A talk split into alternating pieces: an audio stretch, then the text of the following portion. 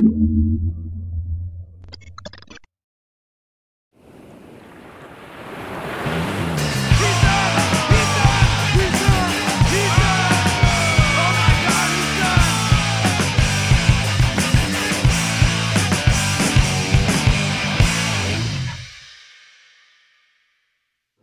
Barnett, muito obrigado por vir. É um prazer tê-lo aqui, um dos maiores mentores do MMA em Portugal.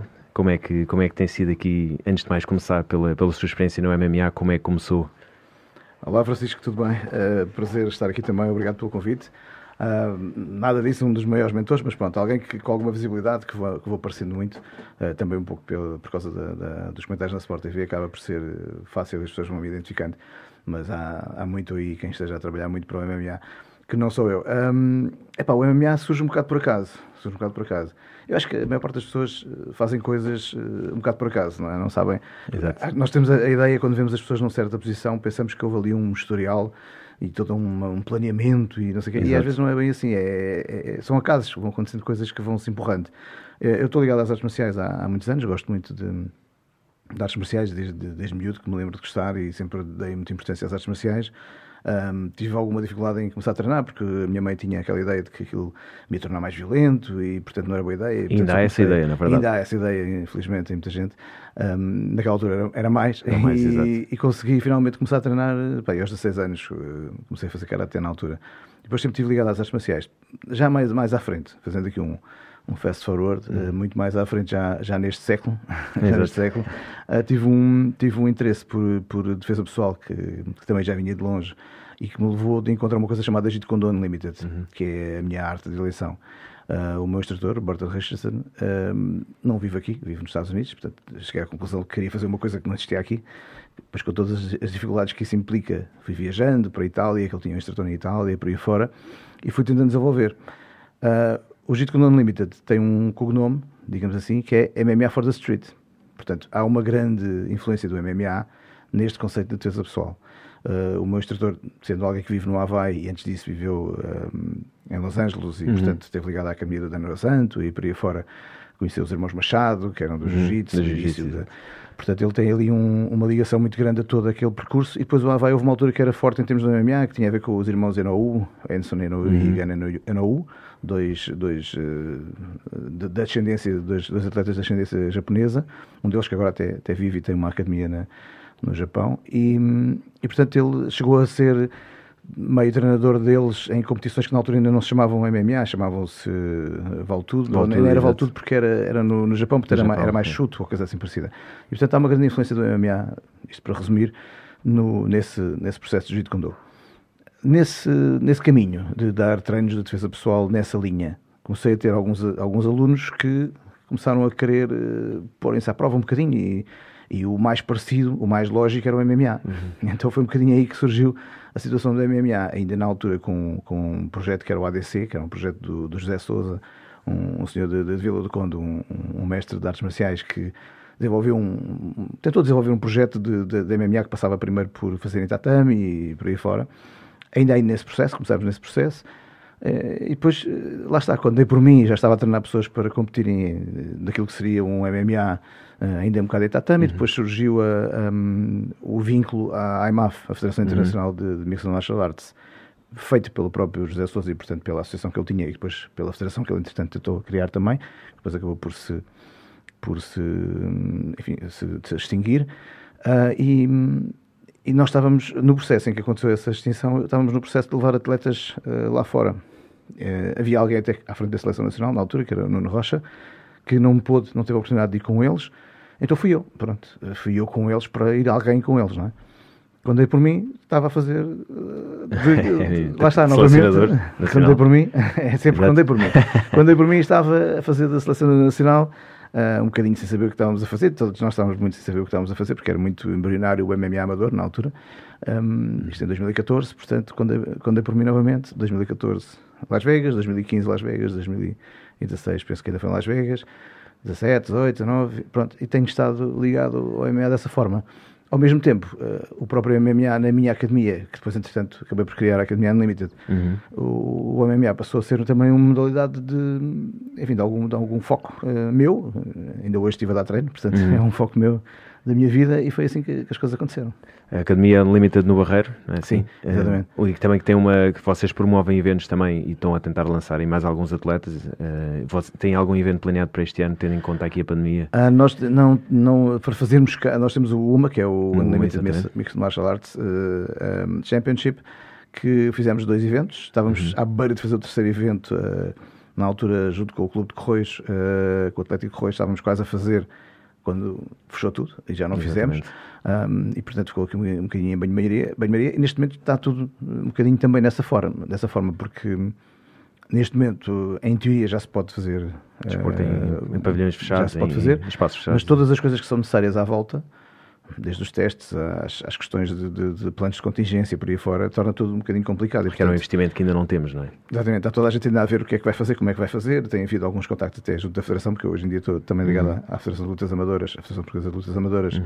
onde tenho uma função de, de enfim, de, digamos, de, de, de, manager técnico da parte de, das disciplinas associadas, sendo elas um, uma delas o MMA existem até contactos de pessoas interessadas em fazer eventos, mas ainda tudo muito a tentar perceber o que é que se pode fazer, que é que como é que se pode fazer. fazer, e por aí fora. Uh, felizmente uh, vou conseguir levar alguns atletas meus uh, e felizmente também os que vão são todos da Seleção Nacional, quase todos da Seleção Nacional. Um deles vai estrear essa profissional, que é o Milton Mateus, uhum. que foi da Seleção durante muito uhum. tempo, mas agora vai estrear essa profissional. E vou levar mais, mais três atletas meus que serão da, da, da Seleção Nacional uh, o Zé Machado, o, o Rui Morgado e, e o Axel eh, Furtado. Uhum. E hum, fica também, e também vai connosco, o Alex Gil, que também é atleta da Seleção Nacional e que é da Madeira. E, portanto, tivemos um bocadinho de sorte, surgiu aqui uma oportunidade no Luxemburgo. Só com o UFC, não é? Só com o UFC. Só com o UFC, exatamente. Uh, o Só com o UFC é organizado pela Federação de, de, de Luxemburgo. Uh, aliás, não é pela Federação, é por um manager particular, mas com o apoio da Federação. Uhum. E também com muito com o apoio do, do treinador da, da seleção de, de, Luxemburgo, que é o Miomir, que eu tive o prazer de receber cá, tanto no primeiro UMA como no segundo UMA. Okay. Vem cá com atletas competir. E criou-se aqui uma relação muito boa entre nós, e por força dessa relação muito boa, eles convidaram-nos a irmos uhum. competir. Eh, foi ótimo. Dia 29 de maio temos então esse, essa competição no Luxemburgo. E de caminho também convidaram o Alex Gil também, portanto já, vamos, já vão alguns dos atletas que depois irão eventualmente ao europeu de, de, de MMA um, em agosto, em agosto uh, vão ter pelo menos uma prova onde cons conseguir ir, porque naturalmente é muito importante chegar lá sem, com sem ser com dois anos parados. Não é? O Luís acredita em ring rust, como se fala na, na ferrugem dos rings? Assim, assim não, ou seja, no nosso caso acredito mais porquê? Porque um, o treino não é tão intensivo e, hum. e, não, e, estamos numa fase em que acaba por ter influência um atleta estar dois anos sem competir. Claro. Quando estamos a falar, por exemplo, do Dominic Cruz, que é alguém que uhum. não acredita, né? que diz que não acredita no, no ring rust, eu acho que não se nota tanto. Uh, mas eu acho que é mais uma questão psicológica do que física. Ou seja, eu acho que fisicamente acredito que, dependendo do atleta, pode não fazer diferença nenhuma. Dependendo da, forma como o atleta luta, uhum. pode não fazer diferença nenhuma. Uh, mentalmente, vai depender mesmo de, também dele se faz ou não faz diferença. Claro. E, e eu, penso que, eu penso que às vezes uh, o ring rust pode ter mais influência quando as coisas começam a não correr bem num combate. Portanto, ele, ele chega ali, pensa que está tudo bem, que é tudo igual, mas depois as coisas começam a não correr bem e ele poderá, em vez de se focar no facto de hum, eventualmente não estar a correr bem porque qualquer coisa não está a ser bem feita por ele e está a ser bem feita pelo adversário, de repente criar ali um fantasma que pode bloquear uhum. e aí sim o ring rust pode passar a ser um fator. Mas por si só não acho que seja assim. Pela essência da palavra, exatamente. É. E estávamos a falar de, de, lá está, das condições financeiras aqui em Portugal. Nós tivemos um, um boom uh, bastante, bastante agradável, digamos assim, no MMA em Portugal, ou seja, tivemos um crescimento e estamos a ter um crescimento uhum. sustentável como é, que, como é que será agora os próximos passos? O que é que podemos fazer mais? Nós estamos a trabalhar, lá está, nós estamos sempre anos atrás em modalidades sim, sim, sim, relativamente a outros países e o MMA surgiu aqui um uhum. pouco mais tarde, apesar de termos campeões mundiais de todas as modalidades de combate quase possíveis. Uh, mas o MMA está, já estamos a cimentar, já temos vários atletas de alto nome nas melhores ligas a nível mundial. Uhum. O, que é que, o que é que nos falta agora neste preciso momento para darmos mais um boom? Uh, é, isso, é isso que nos falta. Falta-nos. Eh, tu, tu, dizes que temos, mas não, não temos. Temos meia dúzia. Meia dúzia, sim. meia dúzia não é. Por exemplo, se olhas para o kickboxing, o kickboxing tem dezenas de campeões do mundo, uhum. dezenas de campeões da Europa, um, dezenas eh, de escolas pelo país fora, dezenas de crianças a treinarem uhum. para virem mais tarde a serem competidores ou não, ou alguns não serão, mas, mas enfim, tem que haver toda uma estrutura. E essa estrutura, de facto, no, no kickboxing acaba por, por acontecer, por existir. Eu ainda me lembro de ver competições de, de, de, de kickboxing e, como nós estamos a falar ainda em off, uh, uhum. não havia fãs, havia havia a malta toda treinava e a ver, não é? Portanto, todas as pessoas que estavam a ver eram pessoas que treinavam e que também viam, não é? E, e, e as, as, bancadas tinham 100 pessoas, 200 pessoas. Hoje em dia vais a um evento de kickboxing consegues ter lá 2 mil, ou 3 mil, ou 4 mil uhum. pessoas lá a assistir ao evento. Portanto, uh, o, o, evento, o, o desporto cresceu e, e, ganhou estrutura. E ganhou estrutura precisamente porque também se apostou muito na, na, parte na, amadora, que não, neste caso não vamos uhum. falar em amador, mas na parte de base, na, na, formação, não é? E, e, é difícil tu hoje em dia encontrares uma escola de kickboxing ou de Muay Thai no país que tenha treinos para adultos, mas não tenha treinos para crianças. Mas no MMA já não é bem assim, não é? Já é mais difícil uh, conseguir isso.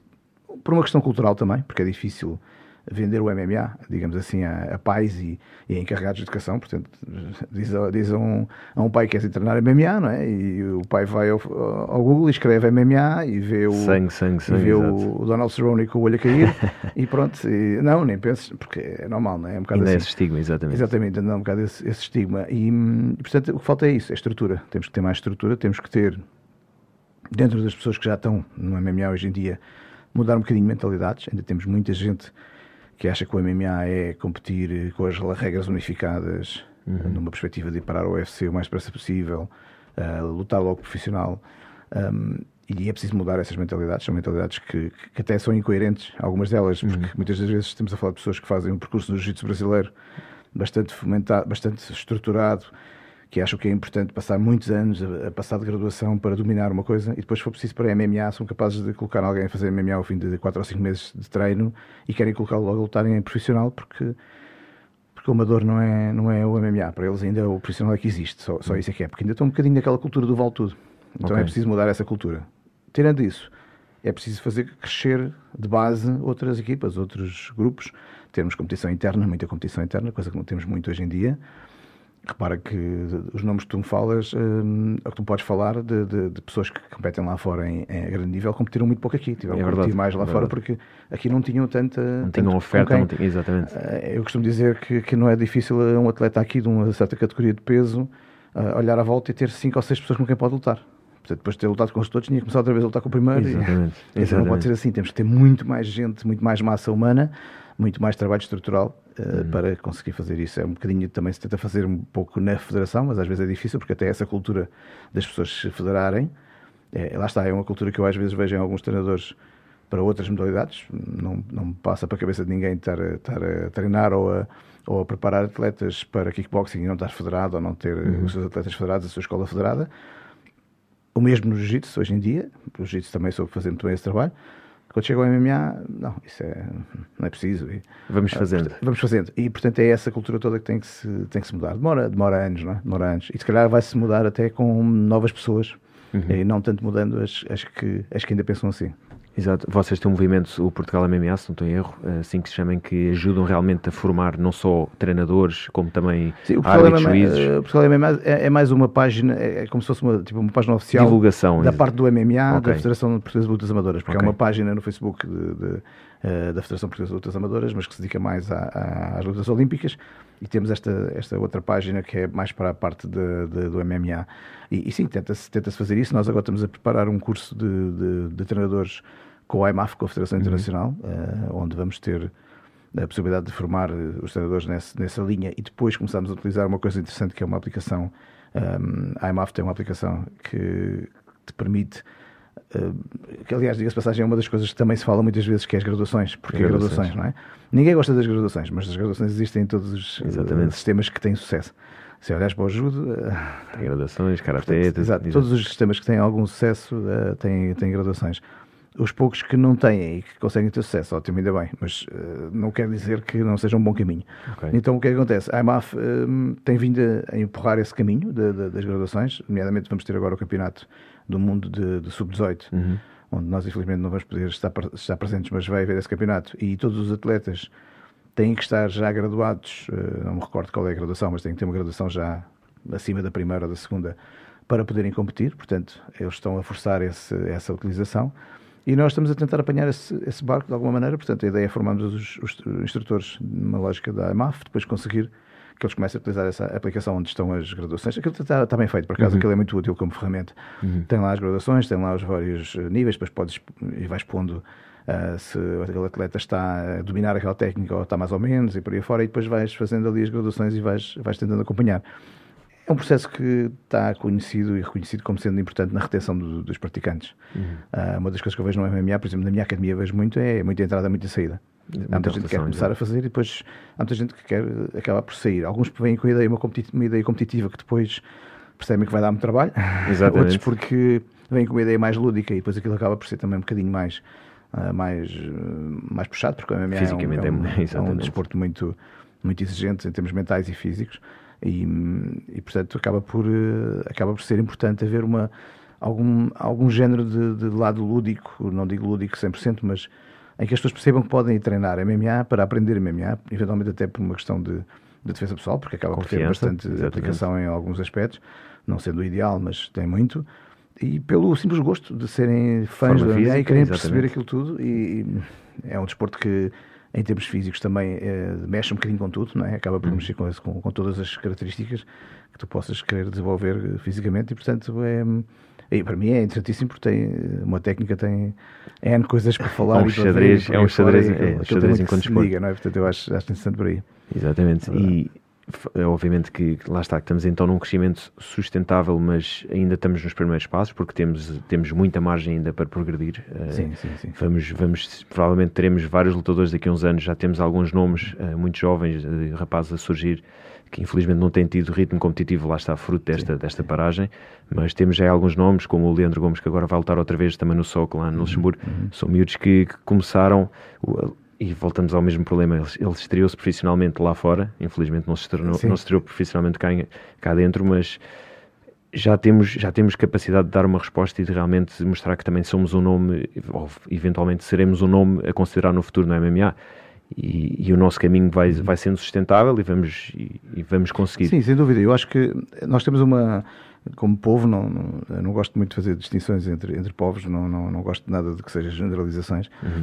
uh, de todo o tipo, mas uh, a verdade é que parece que nós temos alguma apetência para os desportos de combate, não é? é sem dúvida. Com muito pouca, com muito pouca farinha, fizemos muitos campeões de kickboxing sem e Muay Thai. Hoje em dia, e, e é essa a, a, distinção que eu faço. Eu, falo, eu dou muitas vezes o exemplo do kickboxing e do Muay Thai, porque uh, tu tiveste cá a Maria Lobo, não é? Uhum. A Dina Pedro é um exemplo de alguém que sabe que sabe realmente o, estruturar as coisas e estar a, o que, é que, o, que é que, o que é que eu acho interessante? Que é, no kickboxing e Muay Thai, sempre tiveste campeões do mundo, sempre tiveste campeões da Europa, só que tinhas esporadicamente, de vez em quando acontecia uma coisa desse género. O que quer dizer que o esforço que essas pessoas conseguiram, aquilo que aquelas pessoas conseguiram fazer, uh, por exemplo, hoje em dia olhas, olhas para os atletas da MMA e a mesma coisa, é o mesmo que eu penso. Aquilo que hoje em dia está a ser conseguido fazer com tão pouca estrutura, com tão pouco. Hum, com, com, tão pouco apoio e, e com tão, tão, tão pouca estrutura interna, como é, como é o caso, é, é fabuloso, é incrível. Uhum. Enquanto que no, no kickboxing hoje em dia já começa a ser uma consequência natural de, do trabalho que foi feito para trás. Portanto, é diferente. É muito mais normal que tu tenhas. Começa, quando tu começas a ter muitos campeões de, de, de, de, de kickboxing e de, e de, Muay Thai, quando começas a ter. Estou a falar de kickboxing, podia, não, não sou um especialista, não, uhum. não, não, acompanho suficientemente, mas estou a falar de cor. Uhum. Tu tens uma estrutura, começas a perceber que tens um campeão do mundo hoje e amanhã tens outro a ser campeão do mundo, e depois aquele que foi campeão do mundo nunca mais conseguiu ser, ou então talvez tenha sido mais uma vez, mas depois não, depois de repente começas a chegar a uma fase em que tens alguém que recorrentemente está em lugares de pódio, recorrentemente ganha coisas. E não é um alguém, tens 5 ou 6 ou 10 ou 20 uhum. ou 30 que. Aí começas a ter uma estrutura, não é? Uhum. Começas a ter uma estrutura. Portanto, o que tu vês hoje em dia, o Pedro Carvalho, sei lá. O André Fialho, o André Fialho, tantos, nomes, for, tantos é? nomes, exatamente. Um, o Bruno agora também. Bruno Pá, os, os, que tu vês e são, são, são fenómenos. São fenómenos. E não lhes estou a tirar nada, pelo contrário, estou-lhes a pôr. Uhum. São fenómenos, porque com as estruturas que têm, com a capacidade que têm, com o que há à volta, com, da maneira como as coisas estão, conseguirem aqueles resultados. Nós temos conseguido três medalhas em campeonatos da IMAF. Impressionante. Com uh, dois ou três treinos de, de, de, seleção, porque muitas vezes não dava para fazer mais do que isso, porque as pessoas não podem fazer claro. mais do que isso. Dois ou três treinos de seleção, o trabalho feito no clube, não é? o treinador aí com eles, o treinador a querer ir com eles, porque eu tinha sempre aberto, até hoje não nos fecharam isso, e portanto eu mantive sempre aberto a possibilidade de, se o treinador quiser ir com o atleta, pode ir e vai fazer o canto comigo, portanto Uh, pode ir como treinador adjunto da, da, da, seleção para estar com o seu atleta, porque uhum. ele é que o conhece bem, porque não há um trabalho de seleção, eu não tenho, não tenho a possibilidade de fazer campos de seleção, portanto claro. faz muito Temos mais suficiente sentido. para tal, exato. Alguns deles a não poderem ir, alguns deles a juntarem o dinheiro para conseguirem pagar a viagem do atleta deles, portanto, entre eles próprios a tentarem meter dinheiro e, portanto, por, por isso mesmo já não têm dinheiro eles próprios para poderem ir uhum. também. Uhum. E os atletas irem para lá com pouco conhecimento do treinador e o treinador pouco conhecimento deles, neste caso eu, não é? Uhum. Um, com um treino para trás, mais ou menos, alguns deles com um combate ou dois uh, feitos, e chegarmos lá e conseguimos os resultados que conseguimos, quando conseguimos a medalha, é uma coisa fabulosa. Uma coisa fabulosa. Quando falas, por exemplo, dá um exemplo da Suécia, para teres uma ideia. A Suécia, que foi o primeiro país a ter uma estrutura um, amadora, portanto, foi a primeira federação uh, da MMA no mundo com a, com a ideia de também desenvolver o, o, desporto amador foi na Suécia. Depois também foi onde nasceu também a, a AMAF, porque foi com os uhum. mesmos os mesmos fundadores de uma foram acabaram por ser os fundadores da, da outra. Uh, o August Olin e o George uh, Stanfeld, acho que é. Ele tem um nome muito estranho, eu nunca sei o nome dele, mas pronto, não faz mal. Ninguém vai saber, ele não vai ouvir, não vai, ouvir. não vai, não vai chatear-se. Eles, eh, neste momento, na, na, na, Suécia, tu fazes, eles fazem uh, 11 ou 12 eventos por ano, uh, amador, em que tu vais pontuando para, conforme a pontuação que tens, finalmente podes ir ao campeonato nacional. E quando chegas ao campeonato nacional, tens que ser o que ganha para poderes um, ir representar o teu país. Perdão. Isto representa o quê? Quer dizer que um atleta para ir representar o país dele na, na Suécia competiu 16, 18, 20, 22 vezes, por exemplo. 22 vezes. Uh, para ir a um nível alto. Uh, o, tive um, o, o Milton Mateus, quando, quando uhum. competiu na, na, na, seleção, teve sempre um bocado de azar nos sorteios e apareceram sempre atletas uhum. muito difíceis. Mas um dos que lhe apareceu e que, a meu ver, ele ganhou o combate, e diga-se passagem, um dos juízes também lhe deu o combate, ele, ele foi uma, divisão, uma, uma, uma, decisão dividida. Ele lutou com um rapaz que era o Oscar, que era da, da, da Suécia. Um, e eu fui estudar o atleta no dia anterior, não é? O Oscar tinha 32, 3 ou 32, 4 era o recorde dele amador. Tinha uhum. 35 combates de, de, de, de, de MMA amador. Uh, o Milton, na altura, tinha se calhar 3 ou 4 ou 5, lá. Diferença abismal. E, no entanto, nós conseguimos tentar aproximar, conseguimos que, que, as coisas se aproximassem, porque depois também temos a vantagem de que o MMA é um desporto, mas também é uma luta, não é? E depois uhum. volta aquela história de o português parece que tem alguma apetência e consegue, consegue às vezes suplantar-se, não é? eu adoro isso, acho isso espetacular, mas estou apostado em criar um cenário onde isso deixa de ser uma coisa espetacular e passa a ser uma coisa normal Habitual, acontecer. Certo, certo. E acho que é esse o meu papel também, diga-se passagem, como, como alguém que está ligado à Federação e que, e que, se, epá, de alguma maneira se, se decidiu a, a, perder muito o seu tempo a tentar que um desporto se desenvolva de uma certa maneira. Esse, esse é, o meu, é o meu papel, é tentar que tenhamos duas mil pessoas a fazer MMA, dessas duas mil pessoas. Uh, 1500 nunca na vida compitam, gostam só de treinar. Dessas 500, uh, que competem, 200 são extraordinários e esses 200 têm todas as características, têm todas as condições para irem o mais longe possível. Uhum. Porque às vezes há pessoas que olham para um atleta e ficam fabulosos, ficam admirados com o que ele conseguiu. E eu às vezes olho para um atleta e penso: imagina se este atleta tivesse tido as condições, o que é que ele ia ter conseguido? O que é que ele poderia conseguir? E eu penso muito mais assim, eu estou sempre à procura do que é que poderíamos conseguir mais, não é? Porque certo. o que foi conseguido, às vezes foi conseguido com muito menos do que os outros têm e conseguimos aquilo. Epá, imagina se nós tivéssemos o mesmo que os outros, não é? Exatamente, uma estrutura. E nós temos que, eh, primeiro é de tudo, temos que quebrar o estima da violência uh, que toda ah, a gente sim, acha é que isto, isto, é só violência, MMA é só violência. Não, há muito mais. Há uma parte técnica, há uma parte física e mental que ajuda em todas as idades, seja dos, dos 0 aos 100 anos, e toda a gente acha que aquilo é para ali, vão partir o nariz. Isto, e há muitas mães e pais que, que tendencialmente têm medo de pôr as crianças em modalidades sim, sim, como o MMA ou outros esportes de combate e acabam por optar naturalmente também é bom pelo judo, pelo karatê, que são modalidades menos agressivas, entre aspas. Ou seja... Sim, exato. E, assim, nesse aspecto eu acho que é interessante porque o, o, o bullying também é um, é um fenómeno que, que eu de alguma maneira também me tenho preocupado ao longo dos anos. Nós tivemos um projeto que era o Unlimited Kids, que era muito virado para... É, era e é, mas hoje em dia temos a fazer isso também, mas com o Kung Do, que é outra modalidade que eu, que eu agora tenho eh, ajudado a desenvolver e que tem muito interesse para mim a ideia é, é, criar um cenário onde toda a gente fique nivelada, ou seja, o, o que é agressivo demais passa a ser agressivo QB uhum. e o que não é agressivo nada passa a ser agressivo QB também, porque uh, eu já, já nesse projeto do, do Limited Kids ao longo dos anos já vi uh, jovens com algumas dificuldades de afirmação a, a, a ganhar o seu espaço no mundo, não é? Mas também já vi o contrário, miúdos com muita atitude hum, violenta a serem trazidos para o ambiente das artes marciais, a serem responsabilizados, porque era isso que eu fazia habitualmente com esses, responsabilizava-os pelos outros. Eles já, são, eles já são líderes naturalmente, não é? São pessoas uhum. com alguma capacidade de liderança, às vezes uma liderança forçada, a gente sabe, não, não, é, não é a liderança pura, mas é uma liderança de, de, de força. Uhum. E, não, e eu, por vezes, canalizava isso para uma liderança de, de ajuda. E, e, vi montes de, de, de, situações em que miúdos desses deixavam de ser bullies também, porque às vezes o bully também é uma vítima, não é? Certo. Nós sabemos que o bully certo. muitas vezes é uma vítima. A violência que ele vê em casa, a violência que, que, que, acontece com ele, um, enfim, tudo isso ele depois canaliza nos outros. E portanto ele parece um carrasco, mas às vezes também é uma vítima. É uma vítima, e, claro. e resolve-se muitas vezes com isso. As artes marciais têm essa capacidade, nivelam muitas pessoas num certo sítio. Uh, mesmo, eu, eu gosto imenso de, de, de, de, montes de aspectos, um deles é esse, e o outro aspecto é também uh, o facto de. É tão pouco importante as classes sociais, os empregos, o que é que as pessoas trabalham, o que é que as pessoas fazem. Quando as pessoas entram no tapete e estão a treinar uns com os outros, é toda a gente igual. Sim, é, o, é, o, verdadeiro sítio da meritocracia. É, é, toda a gente igual e cada um, se puseste muitas horas, lutas bem, se puseste menos, lutas menos. Pronto. É, é, uma maravilha nesse aspecto. E, e lá está. E, e ou seja, estamos aqui a criar uma.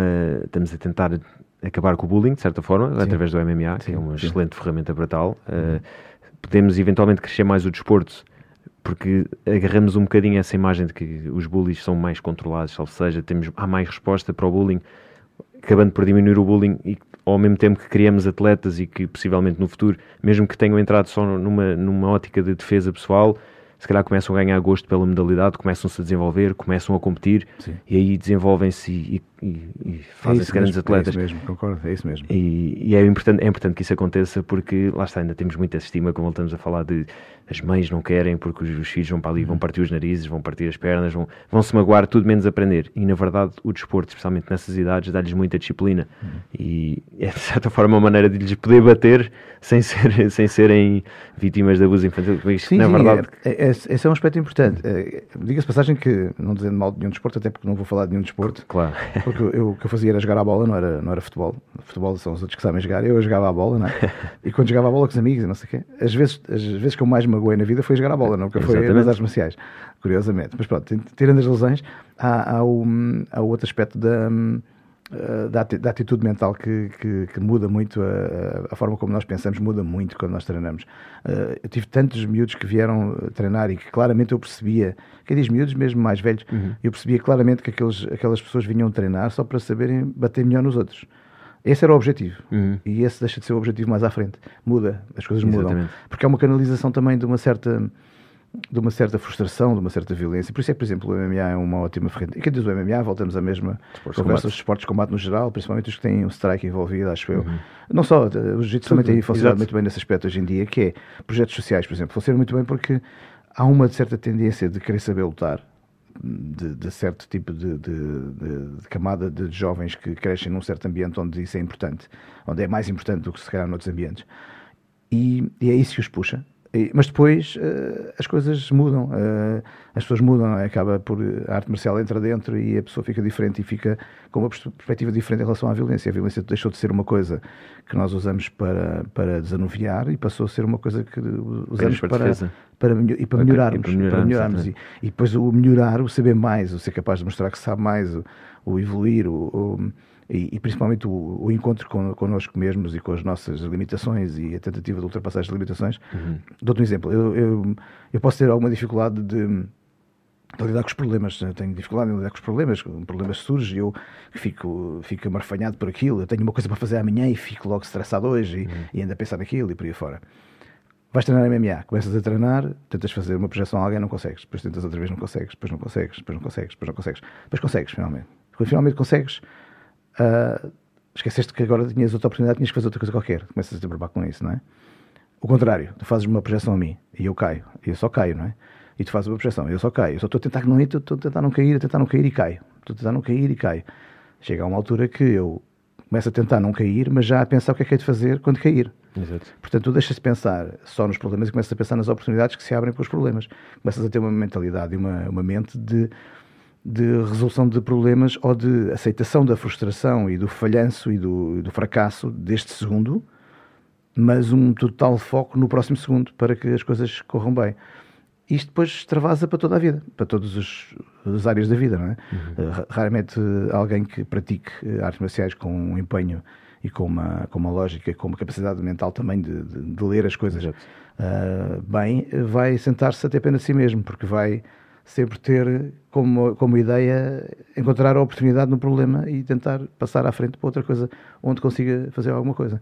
Porque lutar é isso mesmo, falha-se muito, estamos sempre a falhar. Naturalmente. Se eu vou lutar contigo e tu estás dentro da mesma, seja, seja luta, seja jiu-jitsu, seja boxe, seja o que for, se estivermos os dois muito equilibrados, tu hoje dormiste bem e eu dormi mal, uh, eu levo um, um enxovalho, não é? E se for ao contrário amanhã, é ao contrário, acontece também. Se for preciso, nós estamos um treino inteiro e conseguimos uh, fazer uma coisa um ou outro, e as outras 98 falhamos. Mas nem sequer nos preocupamos com isso, estamos focados em tentar sempre avançar. É essa, essa capacidade de resiliência, é essa, essa capacidade de não termos tempo para estar parados a ter pena do que se passou e estamos uhum. sempre a tentar uma coisa nova, que depois se aplica na, na vida. esperemos sempre que seja assim, é, nem sempre eu também digo que as artes marciais não fazem milagres, não? Há claro, pessoas que, claro. é sendo muito mal formadas e com muito mau caráter, também não há claro, milagres. Sim. Eu também costumo dizer é que nunca vi ninguém a quem as artes marciais tivessem feito pior. Pode não fazer nada, mas pois, pior ainda pior não vi. Também. É, vejo sempre melhor. Quase sempre é melhor. Na verdade, até quanto mais sabe de artes marciais, menos tem vontade de aplicar na rua. Quando, num caso de um bullying, num bullying, se calhar, quanto mais ele sabe e sim, mais fica sim, sim, respeitado na academia onde treina e o treinador dá-lhe mais, o treinador, o mestre dá-lhe mais respeito, se calhar ele começa a alimentar-se disso e deixa de ter a vontade de fazer Porque a confiança é muito importante. A confiança Exatamente. é muito importante. Nós, quando temos. Eu acho que metade dos problemas que existem, de, de, de, agressividade da rua ou de, ou de bares ou do que quiseres, têm muito a ver com a com uma certa não noção do que somos capazes de fazer e não noção do estrago que envolve também isso. Portanto, as artes marciais também nos dão isso, que é uma noção de que ok, eu chatei-me, mas uh, da forma como eu me chatei, isto pode acabar bem, mas pode acabar muito mal. Eu tenho a uhum. noção de como é que as pessoas se magoam, de como as pessoas podem magoar também. E portanto, acaba, deixa de ser uma brincadeira também, passa a ser uma coisa mais que se leva mais a sério. E, e por outro lado, como tu dizes, há esse fenómeno de já não é tão importante eu provar o meu ponto de vista, não é? Eu vou provar o quê? Quer dizer, uhum. não é? Eu vou provar, uh, não, não preciso provar, já estou, já estou num, numa certa zona onde sei o que sou capaz de fazer, o que não sou capaz de fazer, porque uh, as artes marciais acabam por nos dar isso, que é, eu, eu costumo dizer isto aos meus alunos quando, quando eles chegam, eu digo, olha, tu achas que, nós estamos em, em, em áudio, portanto não dá para perceber muito bem, uhum. mas imagina tens uma, uma bolinha, não é? Que é o que tu sabes fazer. Depois tens uma bolinha, que é o que tu achas que sabes fazer, não é? E depois tens uma outra bolinha, que é o que tu podes chegar a fazer. Certo. A ideia é tentarmos juntar essas três coisas no mesmo sítio. Quando nós conseguimos isso, então temos estamos num caminho, de caminho bom, porque tens uma certa noção real do que, do que és capaz de fazer. Uh, esse ser capaz passou a ser um ponto, realmente é o ponto certo para ti, uh, e está sempre em evolução, mas que há um certo ponto, e tens a noção real do que, é, do que és capaz de fazer. Portanto, estamos, estamos a chegar onde queremos. Exatamente. E, e, e estávamos a falar um bocadinho da, da, questão técnica aqui dos treinadores portugueses e, de, aliás, da, da, comunidade portuguesa de, nos esportes de combate. O Luís já teve várias experiências a nível internacional, já viajou muito por, por vários países. De que forma é que viu a diferença em termos de, de capacidade técnica dos treinadores, uh, um pouco por todo o mundo, relativamente com os nossos treinadores, os nossos alunos? A, a, nível técnico, qual é assim a grande diferença? Ou se há alguma diferença, sendo que eles têm muito melhores condições do que nós, quanto a uhum. ginásios e etc. E, e, tendo em conta a nossa capacidade de alcançar sim, títulos sim, e sim. sucesso, qual é assim a grande diferença? No... Bom, eu penso, eu penso que a grande, a grande diferença acaba por ser a matéria humana. A matéria humana é muito importante, ou seja, uh, por exemplo, eu, eu treino neste momento quatro atletas mais a sério, não é? São os quatro atletas que treinam mais a sério. Um é, um é de, de 60 quilos, tem 60 uhum. quilos, o outro tem 70, o outro às vezes com 70 e tal, o outro anda com 80. Pronto, mais ou menos ali os, entre os 70 e os 80 safam-se uhum. mais ou menos, não é? O de 60 já fica um bocadinho fora da. Não é aquela pessoa. Uh, o, o de 70 não é a pessoa ideal com quem ele poderia treinar, claro, ele devia claro. ter mais 20 pessoas uh, de 60 para treinar. O que tu notas um bocadinho é isso. Eu, quando estive, na, por exemplo, na Extreme Couture, na, uhum. na, em Las Vegas, Vegas, onde aprendi muito com, uh, com o senhor chamado Robert Follis, que infelizmente, já, já faleceu, mas que era um gênio. Mas o que eu vi foi os treinos, por exemplo, que eles tinham de, de hoje em dia treino de, de, competição, não é? Aparecem 30 pessoas, estão 30 pessoas a, competir, a, a treinar. Portanto, tu acabas por ter. Um, são criadas dificuldades por tantas pessoas diferentes e todas elas dentro de um certo nível, umas acima de ti, outras ligeiramente abaixo, mas a maior parte delas mais ou menos no mesmo nível que tu. E portanto, essa matéria humana de treino é muito importante. Um, não há muitas academias que tenham uma matéria humana muito grande cá em Portugal. Algumas têm, uh, têm um bocadinho mais, outras têm menos, mas uh, não há assim, não temos muitas academias tipo American Top Team ou, sim, sim. ou, ou AKA, ou, uhum. pronto. Portanto, esse, esse acaba por ser um fator, certo? Esse é um fator importante.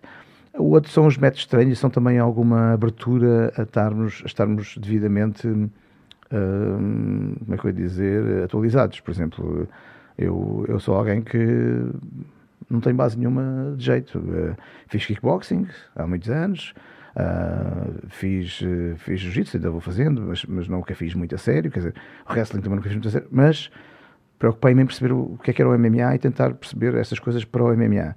Eh, não sou um treinador genial, nem por aí, nem, nem perto. Sou um bocadinho isso que tu disseste, ou seja, alguém que realmente tem tido vontade de estudar uhum. e tenho procurado estudar e tenho procurado, constantemente, estou sempre a fazer isto, a tentar eh, falar com pessoas de, de outros países e, diga-se passagem, encontro uma abertura muito grande, nomeadamente em outros países encontro maior, maior abertura, às vezes até para partilhar as coisas do que, do que às vezes conseguimos aqui. Uh, mas, mas, pronto, são, são processos normais. Exato. Mas o, o que eu acho é os treinadores, eh, eu não, não, vou estar a comparar treinadores portugueses com estrangeiros, porque não, nem sequer conheço os treinadores suficientemente, não acompanho Exato. o trabalho de, de, Eu, a única pessoa com quem eu treinei em Portugal foi com o Nóbrega e gostei muito uhum. de treinar na altura, foi já há uns anos atrás. Um, e portanto não vou, não vou comparar muito os treinadores, mas gosto de uma certa mentalidade aberta de, de capacidade de aprender novas coisas e de envolver coisas que, por exemplo, o wrestling é uma coisa que hoje em dia está muito importante, uh, tem muita importância na, na, no processo no processo do atleta da MMA nem sempre foi, foi tão importante porque o jiu-jitsu conseguia de alguma maneira anular muito do que o wrestling eh, fazia e eh, o, desconhecimento de, das pessoas do wrestling, no início também começou tudo um bocadinho entre o wrestling e o, e o jiu-jitsu, o desconhecimento deles da parte de, de chão perdão, uh, fazia com que uh, o gap fosse muito grande, não é? Quando as pessoas começaram a perceber o que, é, que é que precisavam de saber de chão e começaram a aprender jiu-jitsu e por aí fora, as coisas já se equilibraram mais. Agora nota-se que há um certo wrestling, principalmente muito da questão e por aí fora, que as pessoas ainda estão a tentar perceber como não resolver, não é? Depois, entretanto, aparece o calf kick. Agora temos uhum. o calf kick a aparecer aí a torta e direito. Aparecer? A aparecer, mas pronto, mas é aquela questão, não é? Exato. Exato, e está tudo agora, eh, como é que se resolve, como é que se defende, como é que se ataca, como é que se faz.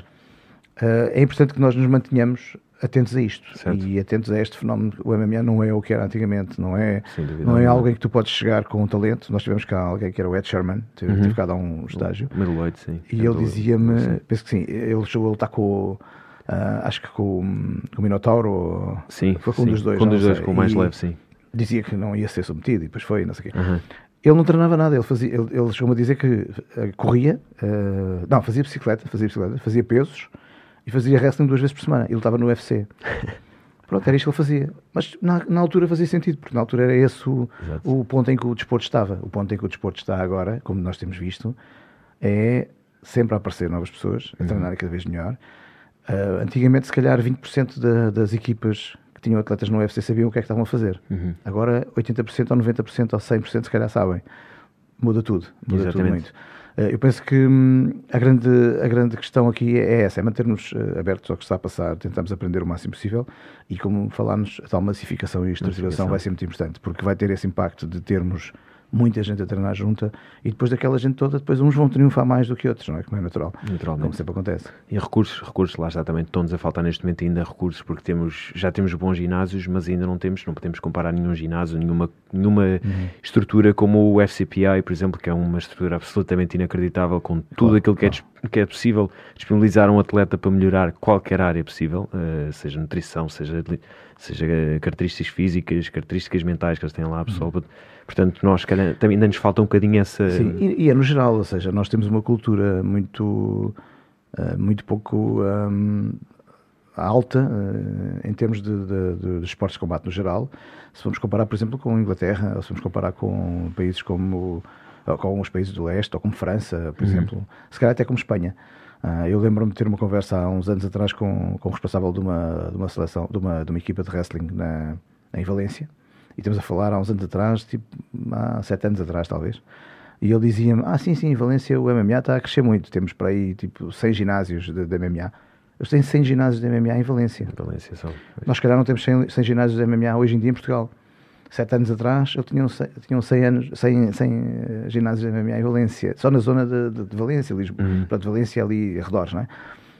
Imagina, são Uma cenários completamente diferentes. Portanto, é isso, é, temos, que, temos que massificar, temos que mostrar, como tu disseste muito bem, eu acho que, que essa é a grande mensagem que, que tem que se passar. Que é um desporto de combate como qualquer outro. Eh, não tem qualquer coisa a menos nem a mais. Eh, pode ser treinado, pode ser feito sem qualquer interesse competitivo. Exatamente. Fazendo com interesse competitivo, pode ser feito de forma muito segura. Hoje em dia, o MMA amador é uma progressão muito segura que se pode uhum. fazer. Mesmo as, as regras para sub-18, sub-16 são, são regras muito protetivas. Depois ainda, ainda continuas a ter essas regras protetivas e as proteções ainda mais à frente. Uma pessoa pode fazer uma carreira inteira só fazer MMA amador, se não quiser nunca fazer profissional. E depois haverá uns quantos que acham que dão um salto para, para profissional. E depois alguém há de chegar a um ponto em que é capaz de fazer uma luta como o Robbie Lawler fez com, com, o, com, McDonald. com o McDonald, por exemplo, em que quem olha para aquilo pensa como é que é possível ter aquele grau de Exatamente. aquele espírito de sacrifício, aquela capacidade de sofrimento, aquela é um processo. Eles não, não, não nasceram assim, é, claro. é um processo, acontece. E, portanto, é, é, isso, é tentarmos criar estradas para o processo poder andar normalmente. E depois uhum. o resto, a nossa massa humana uh, portuguesa, que tu dizes uh, que, que, que és fã e que eu também Exatamente. sou faz, faz o resto. É porque já somos cada vez mais os fãs de. Eu, eu confesso-me um fã absoluto de, de, MMA e de esportes de combate em geral, e tenho reparado que há um grande crescimento na massa adepta em Portugal, o que também nos vai fazer naturalmente catapultar as massas e, uhum. e fazer aumentar. Vai, vai ter muita gente, se calhar, também ter vontade de treinar, logo vai requerer mais construção de espaço, infraestruturas, tudo e mais alguma coisa. Logo, eh, essa massificação vai ser gradual também e vai eventualmente acontecer naturalmente que estamos, estamos aos poucos a fazer isso, temos que sim, sim, sim. O, o, MMA em Portugal é, ainda é bastante recente, podemos dizer que claro. se calhar 7 anos, 8 anos no máximo tem modalidade, uh, tivemos atletas a competir, o Rafael Silva por exemplo competiu no ano há vários anos atrás e se calhar foi um dos primeiros a combater lá fora em termos de MMA puro e, e desde então que temos tido um crescimento até bastante bom e, e, agora voltando um bocadinho ao Ed Sherman ao bocado, uh, eu acho curioso. Deixa-me só dizer sim, isso, sim. antes de dizer isso, que o Rafael é maior. Sou o maior fã do Rafael, pode haver. Pá, é, além de ser uma pessoa 5 estrelas, uh -huh. uma pessoa fabulosa, um excelente treinador. Alguém que também. hoje em dia vejo como, como irmão, é um excelente treinador também. Tá, lá está, podia, podia ser alguém que parasse no tempo, mas não, ele, ele tem realmente um foco sobre o que é o desenvolvimento de, de cada atleta e preocupa-se com, com isso de uma maneira que, para mim é, é fabulosa. Okay. E depois é, é esse monstro que tu dizes. É, é, o, o Rafael lutou em todo o lado, em todo de todas lado, é as maneiras, com todas as condições, eh, tudo o que lhe era oferecido, ele lutava. Eu lembro-me de vê-lo lutar em, em, acho que foi em Viseu, né, num evento que havia lá, e que ele acabou de lutar e passado um bocado a chamar alguém para lutar com alguém com 120 quilos. Lá está, alguma coisa que hoje em dia Uau. acho que não faz sentido que exista, mas na certo. altura fazia sentido. E ele foi lá a fazer a luta. Logo então depois. eu vou, peraí um bocadinho, eu vou. O Rafael é o maior. É, é um, é um lutador na, na, definição da palavra. Sim, de sim, sim, quando, quando, como, com quem, siga. E, não interessa. E ao mesmo tempo, uma das melhores pessoas que podes conhecer. Um dia Acredito. que possas. Acredito. E gostava muito, gostar, exatamente, gostava muito de ter aqui. Uh, e voltava um bocadinho à, à história do Ed ah, Sherman e da, e da altura em que, há uns anos atrás, e eu, acho que o Luís, não sei se este conceito é da sua criação ou não, mas no Facebook já comentou várias vezes que o, em vez de greatest of all time, o greatest of his time. E é um conceito sim. que eu acho particular piada porque sim. toda a gente fala nesta história hoje em dia do GOAT, quem é o GOAT, quem é o GOAT. Sim, e na verdade não se pode comparar as condições que, no, que os atletas tinham há uns anos atrás, seja em que desporto for, claro. com os que com as condições que há hoje em dia, ou seja, houve uma evolução brutal. Uhum. Acho, acho muita piada esse conceito do greatest of his time, porque é realmente é, é isso. Ah, sim, sim, acho que sim. Porque, porque, o, problema, o problema é este, que é, de facto, voltamos à mesma história, que é, uh, tu tens cenários completamente marados, como por exemplo a, a Ronda Rousey ganhou a Misha Tate, mas a Misha Tate ganhou a Holly Holm, não é? Uhum. Mas a Holly Holm ganhou a Ronda Rousey. Exatamente. Quem é que é melhor, não é? Quer dizer, no fundo, como é que nós vemos estas coisas? Como é que simplificamos estas coisas? Não vale a pena. Isto é uma, é uma conversa que eu percebo que as pessoas possam querer ter, mas, por exemplo, a mim não me entusiasma nada. Assim como não me entusiasma nada a questão de, uh, de ser detentor de dois títulos em duas categorias diferentes de peso, ou, uhum. ou de. Eu acho que isso tudo não, não deve ser tanto foco. Não, não, não é que seja um problema, uh, no sentido certo. em que pronto, tudo bem, é uma cultura que se calhar vai se desenvolvendo e que se desenvolve com as pessoas que querem e dão importância àquilo, e há mais pessoas a dar importância do que a não dar, porque senão não se falava tanto, não é? Mas de facto é, para já é, um, é uma conversa muito, muito vazia, porque lá está, o all-time não dá, não é? O all-time não, não, dá. Eh, as coisas são outras. Tem que competir um contra o outro. Exatamente. Em sim. tempos diferentes. Não dá. foi a melhor jogador de futebol de sempre? Está bem, então e depois de haver o fora de jogo? Como exatamente, é que é? Dizer, as coisas. Exatamente. Pronto, eh, as pessoas podem falar em números, podem falar em, por exemplo, o Cristiano Ronaldo. Eu não percebo muito de futebol, mas o Cristiano Ronaldo tem os números que tem, porque também há um, uma, uma, uma, uma, quantidade de competição hum. hoje em dia que não havia uh, noutros tempos. Portanto, as pessoas não competiam tanto também, portanto, também não podiam marcar tantos gols, não podiam fazer tantas Exato. coisas, não havia este grau de, de competição que agora há. E, e, isto é em relação a todos os esportes. A MMA é a mesma coisa. A MMA era preciso. Uh, por acaso, em alguns casos, até houve pessoas que competiam muitas vezes porque haviam muito poucos. Muito é? poucos, exato. Mas lá está. Mas quando tu tens um rooster com 300 ou 400 e és campeão, Uh, se calhar é mais valoroso do que quando tens 20 ou 30, não é? Uhum. Se tens, tens um evento uh, onde, onde olhas para a categoria e tem 10, 10 pessoas na categoria uh, e tu és campeão, não há de ser igual a estás num sítio onde existem 100 pessoas na categoria e são os, os 100 melhores, não é? E tu és campeão, é diferente. Portanto, eu, eu não gosto muito dessa conversa porque acho que é um bocado. É um bocado é descabida. É, é na verdade, exatamente, é uma conversa descabida porque Exato. os tempos são outros. Uh, os é. campos de futebol na altura lá está eram sim. campos de batatas, hoje em dia são relevados sim, impecáveis. Sim, os ginásios também na altura, se calhar, batiam contra, contra pilares, contra o que fosse, o que, o que desse para, para fazer de saco. Hoje em dia tem sacos incríveis, sacos com, com sistemas de medição da força e etc. Pois, Portanto, pois, pois, é tudo um lote de características que foi é, mudando é, e que foi evoluindo. E depois também porque Exato. um atleta pode, pode ter uma carreira extraordinária uh, devido à competitividade que teve, uhum. e outro, uh, esse mesmo atleta, com outros adversários, podia, podíamos ter uma visão dele completamente diferente. Se ele tivesse lutado, em vez de ter sido com o A, o B e o C, uhum. lutou com o C, o D e o E, uh, se calhar nós tínhamos uma visão dele completamente diferente daquela que, que temos agora. Portanto, é, é, um desporto em que tu estás em, em, em contraposição direta com alguém. Portanto, o que tu fazes tem muito a ver com aquilo que te deixam fazer, Exato. não é? E, e, e, o mesmo do outro lado, o que tu conseguiste que não se fizessem teve muito a ver com quem é que fez. Uhum. Portanto, é, é difícil, eh, não, não é tão linear assim dizer, eh, pronto, este é o maior de sempre, aquele Exato. é o maior de sempre. Eu, mas também não acho importante, nem sequer acho importante discutir isso, mas, eh, mas mesmo discutindo, se formos a fundo, estamos a falar só de gostos. Não é? Exato, acaba sempre por puxar a brasa a uma sardinha. Gostos, não é? Eu se digo, ah, mas é porque ele ganha, fez maiores defesas de título. Ah, também, tá eu fiz, foi o flanco que fiz mais defesas de título. Boa, porra. Está bem, mas o outro hum, não fez tantas defesas de mas, mas venceu muito mais combates. Pronto, então eu vou-me focar nisso porque é isso que eu quero, para justificar que aquele é que é o meu favorito e que... Qual é o critério, afinal o de contas? O critério é o meu, exatamente, Exato. é sempre individual. Exatamente, exatamente. individual. Um, eu queria perguntar uma coisa que é, muita gente fala que o wrestling, isto a nível internacional, dizem que o wrestling é a base para começar no MMA, ou a maior parte das pessoas vai dizer que se calhar 85% diz que o wrestling é o fundamental para uhum. começar o MMA, até porque falávamos ao bocado Hoje em dia nos combates o wrestling é muito utilizado, ou não, depende, de, lá está, de estilos de, de, lutadores que estão envolvidos no, no, combate, mas é realmente o wrestling, e nós que não temos assim uma grande base do wrestling, temos bons lutadores de uhum. luta greco-romana, mas ainda estamos um bocadinho nos primeiros, não digo primeiros passos, mas ainda estamos com um nível um bocadinho inferior. É ou não é o wrestling assim o... É assim, o wrestling pelas características físicas que implica tu desenvolveres um, para conseguires aplicar... Uhum acaba por ser o mais exigente de desenvolver em pouco tempo. E por ser o mais exigente de desenvolver em pouco, em pouco tempo, é boa ideia que seja a tua base. Ou seja, se pudeste, se pudeste estar 5 anos uh, e, e teres começado, se calhar, aos 10 anos de idade, ou, e, se puderes ter uma base uh, ali durante algum tempo, eu penso que essa é a base. Não, não, não estou a tirar nada aos outros desportos, uhum, de forma nenhuma, claro. mas é muito difícil desenvolver eh, as características físicas e técnicas do, do, do wrestling, porque é um desporto, como sabes, pode-se fazer muito pouca coisa e, portanto, uh, aquilo é tudo uh, ao extremo de físico, da, da, explosão, da capacidade do corpo se mover daquela maneira e, portanto, é uma base difícil de ganhar mais à frente. É uma coisa difícil de tu desenvolveres quando tens 20 anos e te lembras de fazer MMA e agora queres dedicar dois ou três anos a ganhar uma base e vais fazer o wrestling. Uhum. Portanto, é uma coisa melhor para ter como base de início. Uhum. Nesse sentido, pela dificuldade que implica uh, ter o mínimo uh, ou ter o máximo de, de potência uh, do teu potencial naquela base. É mais fácil desenvolvermos no jiu-jitsu ou desenvolvermmos no, no striking do que é desenvolvermos no, no wrestling em, em, em, dois, três anos para um nível muito alto. Pronto. Uhum. É, é no fundo isto que eu, que eu, quero dizer.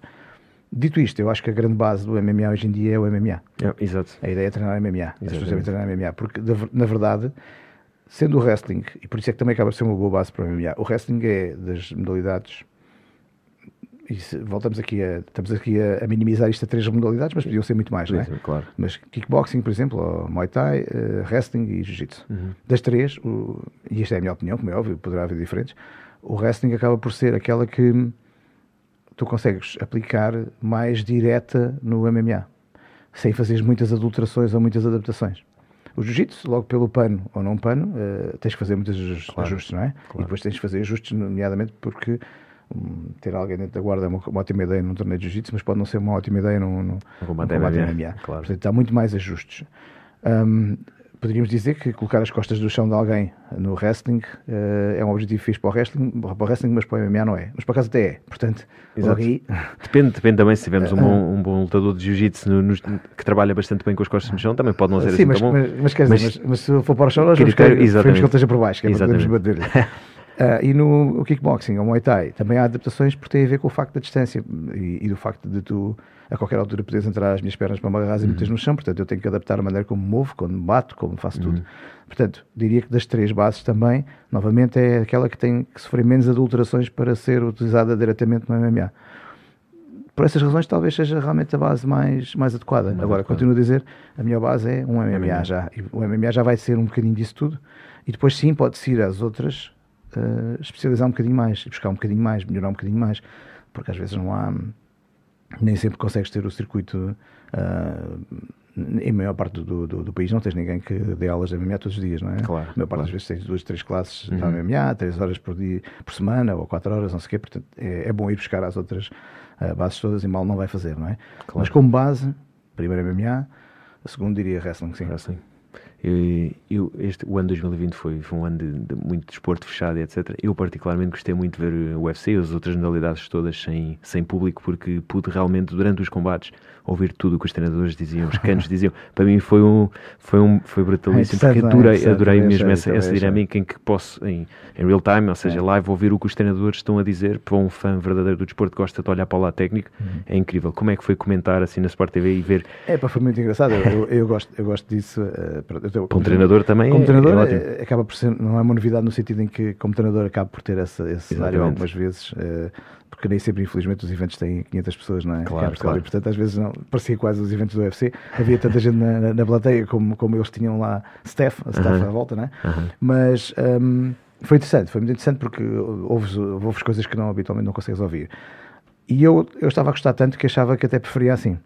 Eu posso dizer o mesmo. Mas depois, quando ouvi o último evento com o público, claro pensei, epá, não, isto faz falta. Não tem nada isto a ver, é verdade. faz falta, isto dá outra dinâmica à coisa, eu percebo que, que dá outra dinâmica, faz falta mesmo. E foi uma fonte de conhecimento, é, obviamente que o Luís já sabe aqui muitas das coisas que eles, que eles vão não, dizer no final não, dos rounds, é sempre, mas é sempre... É sempre uma novidade para toda a gente, sim, sim. E as metodologias que, que, se pôde observar mais de perto e ter maior noção, porque não havia barulho de fundo, os comentadores claro. próprios também, da transmissão inglesa também se calavam, ou seja, às vezes calavam-se, e ouvia-se realmente tudo nitidamente, sim, sim. para mim era um E quem é que estava mais cansado, um a respirar muito pesado e o outro nem por isso. Exatamente. Uh, tudo, era tudo. Uh, os sons das pancadas, o som das projeções, tudo, tudo a funcionar. E em termos de, de comentador mesmo, como é que é a experiência? Como é que, como é que prepara uma, uma gala do UFC para, para realmente estar tudo certinho e para conseguir comentar? É pá, basicamente, pronto, como, como tu, sou um fã, não é? E vou uhum. acompanhando uhum. a maior parte das coisas que vão acontecendo dia, no dia a dia. Enfim, depois, habitualmente, à sexta-feira, quando tenho tempo à sexta-feira, se não tiver, faço já isso no sábado uh, sento-me e ponho-me a ver todos os vídeos mais relacionados com aquele evento que aconteceram, se é um atleta ou outro, e acontece muito, diga-se passagem, porque ao contrário do que as pessoas pensam, há, não há assim tantos atletas que eu saiba sempre uh, quando é que foi a última luta deles e não me lembro. É eu sou muito mal, a minha cabeça funciona muito mal nesse tipo de coisas, então tenho que ir ver, não é? Tenho que claro. ver o que é que aconteceu na luta anterior, como é que foi, uh, vou tentando juntar essa informação. Depois também recebemos informação do, do próprio UFC, uhum. envia-nos informação sobre os atletas, há uma ficha de cada, de cada atleta, uhum. vamos comparando isso com, com, o que nós já temos como apontamentos. O Bacalhau, nesse aspecto, faz um trabalho uhum. muito melhor do que Excelente. eu, porque ele faz um trabalho de, de pesquisa gigante esforça-se muito mais do que eu, eu, para mim é mais fácil porque eu tenho que falar das lutas, não é? Então acaba por ser mais fácil, ele faz todas aquelas entradas, todo o trabalho. Eu uma vez arrisquei-me a fazer isso foi um fiasco. Eu tinha que, tinha que falar um pouco com ele, não é? E dizer, e agora o evento é... Eu não consigo fazer isso, não tenho jeito. Então aquilo saiu uma coisa horrível e jurei para nunca mais, nunca mais fiz isso. E, e pronto, e, e, faço o meu papelzinho e, e, funciona muito bem. O bacalhau é um, é um, é um excelente, exatamente, um Então eu tenho ali o um papel muito, muito facilitado. Depois só tenho que preocupar com o que tu te preocupas também, que é uh, observar os atletas que vão lutar, o que, é que, o que é que esperas de um, o que é que esperas do outro. Depois dou a minha opinião, a maior parte das vezes dou a minha opinião eu acho que até faço um tipo de comentário, porque eu acho, sinceramente, que eu não espero do comentário uma, uma, uma objetividade no sentido de se eu tiver um atleta favorito, um atleta favorito, não há problema nenhum. Uhum. Desde que eu tendo um atleta favorito Uh, não diga portanto, claro, que, que claro aquilo que, que foi falta não foi falta porque me interessa, porque é o meu atleta favorito, desde que eu consiga manter uma, uma imparcialidade, imparcialidade na análise das situações, certo. sem ter uma imparcialidade sobre o que é que eu quero que aconteça, não é? Não tem problema nenhum em dizer eu gosto do Khabib, gosto que o Khabib ganhe nos combates, acho claro. piada, é, é, um dos meus atletas favoritos, tenho alguns conflitos de interesse às vezes quando vão lutar dois que eu queria mesmo que qualquer um dos dois ganhasse e, e, e pronto, aí é mais fácil porque tanto faz, não é? Uhum. Mas tenho o meu papel de, de fã e não tenho problemas em, em, em dizê-lo, já o disse várias vezes em, uhum. em, em direto na, na, na Sport TV, porque acho mesmo que não é isso que me é pedido, o que me é pedido é uma análise uh, objetiva da, da, da, parte técnica e tática uhum do, do, da competição em si. E eu isso consigo fazer mesmo estando imbuído de um interesse ao outro. Uhum. Por exemplo, eh, um dos primeiros combates que eu fiz custou-me imenso, um dos primeiros eventos que eu fiz custou-me imenso porque foi o Anderson Silva a perder. Eu que sou um Com fã incondicional do Anderson Silva. Eu vi isso em direto.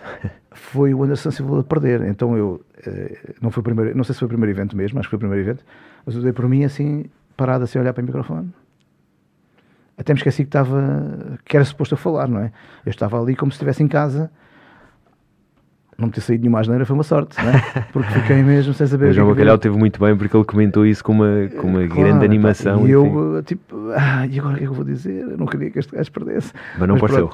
Pois, mas depois logo é assim, tens, que, tens que começar a, a, falar sobre as incidências do que realmente aconteceu uhum. e, e, e pôs de lado. Um, o teu interesse, mas ainda assim eu posso ter a minha preferência por um ou por outro, claro não vejo nenhuma não há, Desde que não haja conflito de interesses, é ou seja, alguma coisa mesmo claro. escandalosamente desde que não parcial, exatamente. naquilo que estão a ver e, eu, e, eu, e no meu papel que é informá-los e ajudá-los a perceber melhor as coisas, desde que eu não diga nada, que os leve num, num, num lado, para um, para um sítio que eles não, não ficam tão informados porque eu acabei por, por ser uh, muito parcial, tudo bem, posso, hum. posso manter isto planos agora para o futuro aqui com a, com a academia, com as galas, o que é que vem? Que é que Pronto, olha, agora temos a questão de temos esta competição agora o Soco já, já dia, dia 29 de maio, vamos ter eh, problemas a tentar arranjar o exame PCR para podermos viajar e aquelas coisas todas. Que, aquelas coisas que não têm, que não têm uh, glamour nenhum, não é? Que exatamente, são chatas para resolver. Uh, pronto, esse é o grande objetivo. Depois temos o, como, ainda como seleção, temos o, o europeu e o mundial, tenho que me preocupar com isso. Vamos fazer agora um tryout para atletas que possam querer eh, entrar na seleção nacional e, portanto, irem a, a estas provas.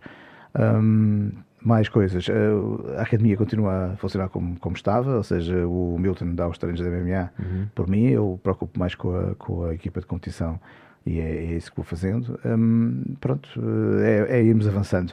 Existem algumas pessoas a, a mostrar algum interesse em fazerem eventos de, de, de MMA, estamos em contato com eles. Um, eu próprio também tenho um projeto muito interessante que não posso falar nele, mas que espero que se vier a correr bem. Dirá.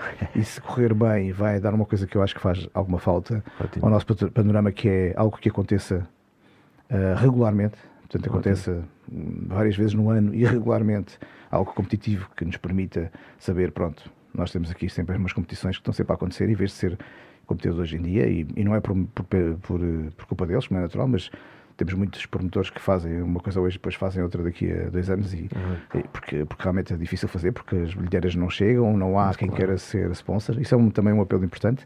Exatamente. Ver se começam a, a, ser, a ser mais sponsors da MMA porque há uma certa uh, também aí aquela questão da violência acaba por ter um impacto e faz com que as pessoas nem, nem sempre peguem como, como poderiam pegar algumas empresas poderiam pegar mais e não pegam podem, podem olhar para o UFC e verem quem lá está a patrociná-los. Tem, atleta, que, que tem atletas incríveis que têm mensagens, por exemplo, o Michael Exatamente. Chandler, que luta este fim de semana, que luta amanhã à noite, tem uma imagem super limpa. Ele é uma sim, pessoa sim, sim, com, com uma grande mentalidade, com, com espírito de sacrifício. Eu sou grande fã, sou grande fã. É, é pá, estou tão chateado de ali lutar com, com, o Charles, com o Charles porque eu nesse dia vou ser brasileiro, porque eu vou estar pelo Charles, eu gosto muito do Charles. Mas quando não é, habitualmente, não sendo com o Oliver, eu até torci pelo, pelo Chandler, mas estou a torcer mais pelo uhum. Oliver desta vez. Isto para dizer que, pronto, que o Michael Chandler tem uma imagem limpa e que realmente sim, sim. há atletas com, com uma excelente imagem e não são, lá está, não são pessoas violentas, não são pessoas que andam em conflitos na rua. Claro que também há disso no MMA, como há em todos, os outros, todos claro. os outros desportos, porque isso, isso vem não do desporto, mas da personalidade. E, e é engraçado ver que as marcas também já sabem isso, lá fora sabem, porque pois. o UFC tem, tem um investimento inacreditável e ao mesmo tempo já se começa a replicar noutras, noutras organizações, portanto vamos aos poucos uh, caminhar para isso e espero que aqui em Portugal também abra um bocadinho os olhos a essa, é esse espírito que, que há noutros países. E, e para isso é muito importante coisas como o que tu fazes. Uhum. Um podcast onde é. procuras dar voz também a estas Exatamente. coisas, a estes esportes e, e fazes chegar a mais pessoas este tipo de, de, de, mensagem. Porque lá está, como tu disseste no início, alguém que, que faz alguma coisa pelo MMA, eu sou uma das pessoas, uhum. mas há muitas pessoas. Uh, o, o Fight Info, que nós já uhum. falámos, o, o Infra MMA do, do uhum. Gonçalo Formiga, foi várias, várias questões, várias pessoas que ao longo deste, destes últimos anos. Uh, têm vindo a, a, pegar nas rédeas também de, de promover o, o, MMA, o desporto no geral, como tu fazes. Uhum. O que eu dou-te os parabéns por isso e agradeço Muito obrigado. também. Muito obrigado. Luís, foi um prazer enorme. Muito obrigado. Espero voltar a conversar porque ficámos com muita coisa por dizer. É sempre assim. Seguramente. seguramente. É, e espero voltar a ver melhor dos sucessos para amanhã à noite, que vai ser uma gala inacreditável mesmo. Obrigado. E sucesso na academia e nos Muito eventos. Obrigado. Obrigado pelo convite mais uma vez. Obrigado. Até à próxima. Obrigado. Até à próxima.